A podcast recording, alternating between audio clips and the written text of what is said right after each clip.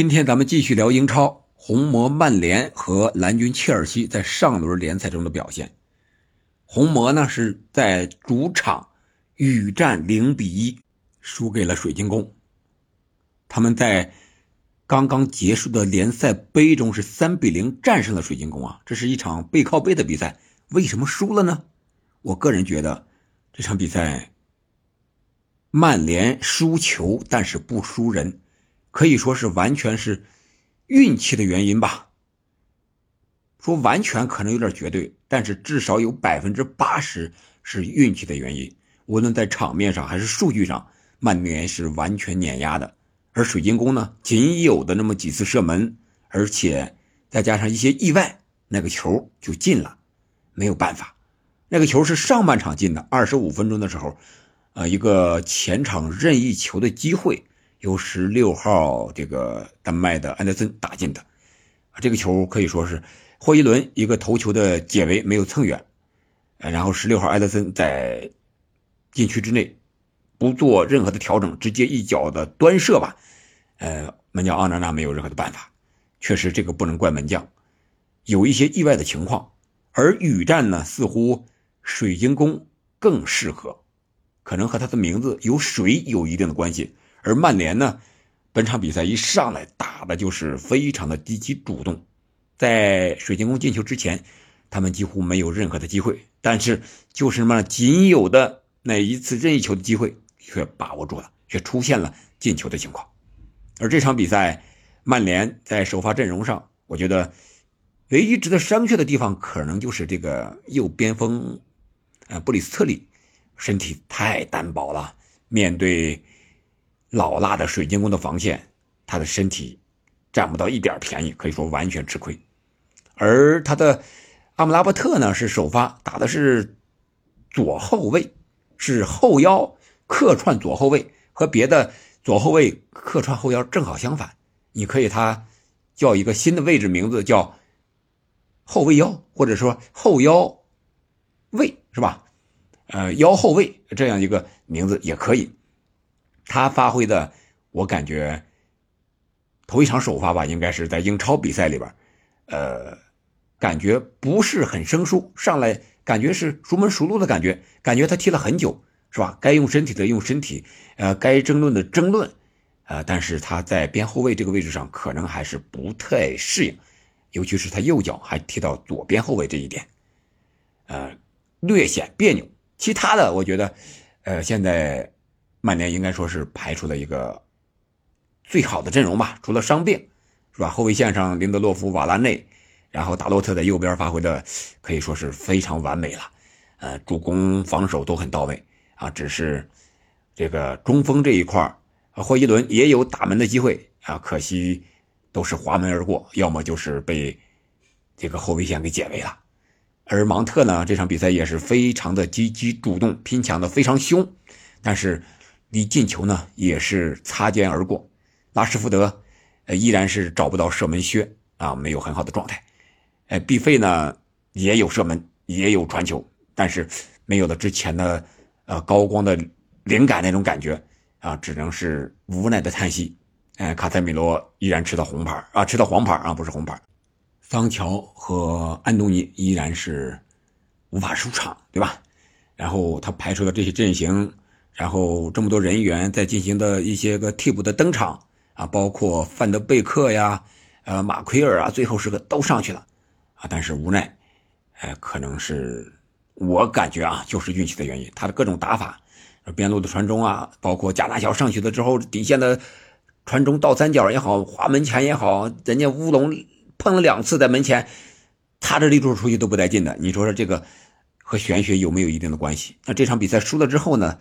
水晶宫也是在排名上暂时领先了曼联，而曼联呢也是创造了他英超以来的最差的七轮开局这么一个记录啊，是三胜四负吧啊，这么一个记录，呃，可以说是比较耻辱。赛后呢，滕哈赫也是受到了老特拉福德球场球迷的嘘声，但是我觉得费迪南德啊在赛后说了，呃，曼联应该不要太心急。滕哈赫应该能够带领曼联走出这个泥沼，我个人感觉也是这场比赛，曼联踢的比之前我觉得要好，侵略性要强，而且速度非常的快，呃，球员拼抢更加积极，呃，配合也很默契。只不过是最后临门这一脚这块呃，今天的球门并没有向着他们自己的球队，而滕哈赫最大的问题可能是管理上的问题。这个曾经曼联和阿贾克斯的名宿伊布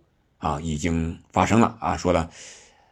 阿贾克斯和曼联最大的区别就是，阿贾克斯是一支非常有朝气、充满年轻队员的队伍，而曼联是充满大牌队员的队伍。啊，你不能用同样的管理方式去管理两个完全不同风格的球队，这个可能是滕哈格啊犯的一个，或者说是豪门经验欠缺的一个表现吧。呃，我们希望滕哈格能够通过。在英超，在其他赛场这个成绩的提升，来进一步改善队内的一个氛围。这是曼联这场比赛，我看好，滕哈赫依然能够带领曼联啊走出，或者说慢慢的走上正轨吧。这是这场比赛。另外一场就是切尔西，可以说是铁树开花，十月份打进了两个进球，一场比赛是吧？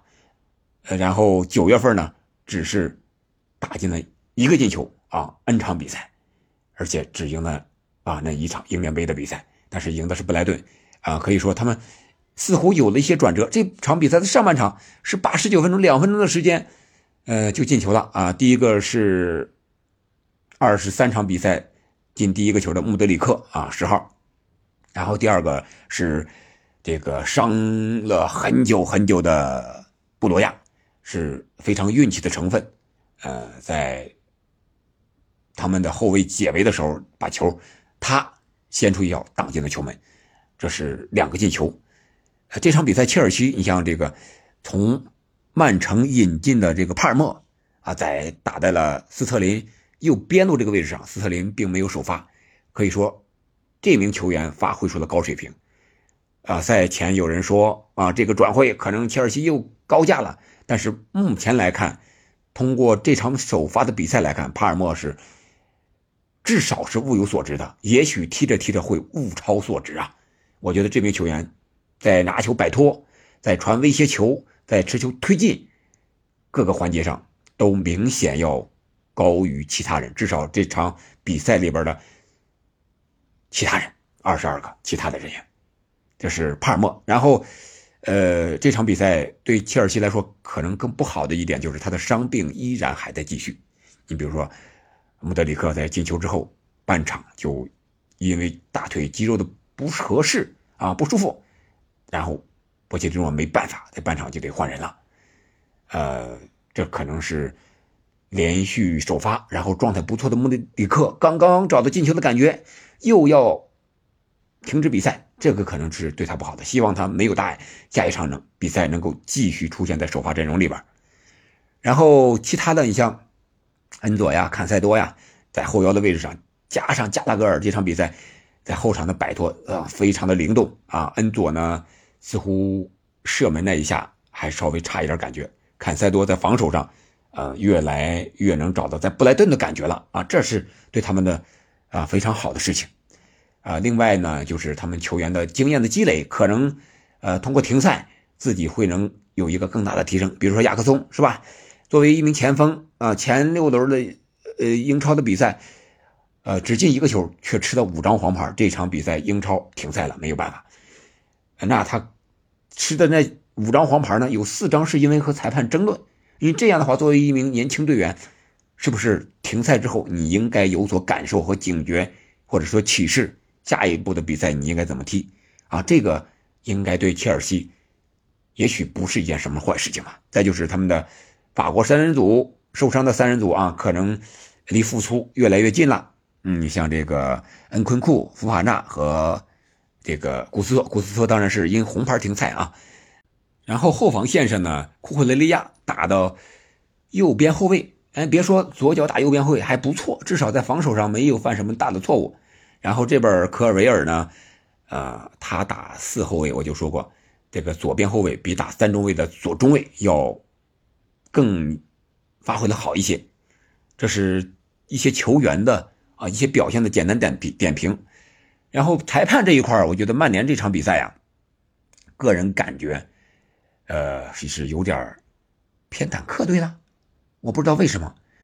你比如说三十四分钟，杜库雷防守的时候，对格拉利什的一个铲抢啊，铲到了这个格拉利什的脚腕上，或者说是小腿上，明显是亮了鞋底了。但是 VR 裁判并没有提示。如果按照上一轮。奥古斯托那个红牌的标准的话，或者说在本轮利物浦琼斯这个标准的话，这也是一个红牌的动作，但是 VR 却没有任何的表示，这个可能也是一个双标。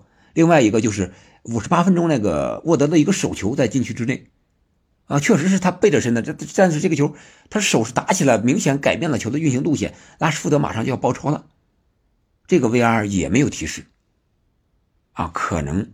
我觉得不知道什么原因吧，但是我感觉这个裁判的判罚上对曼联也不是特别有利，啊，这是几个焦点的地方，咱们聊一聊。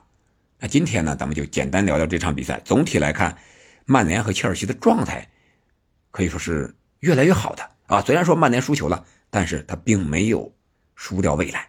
切尔西呢，呃，他终于找到进球的感觉和赢球的感觉了，这个对蓝军来说是一件。非常非常重要的事情，希望他们在接下来的比赛中能够为我们球迷奉献更加精彩的比赛。好了，还在国庆假期之间，再次祝大家节日快乐，我们下期再见。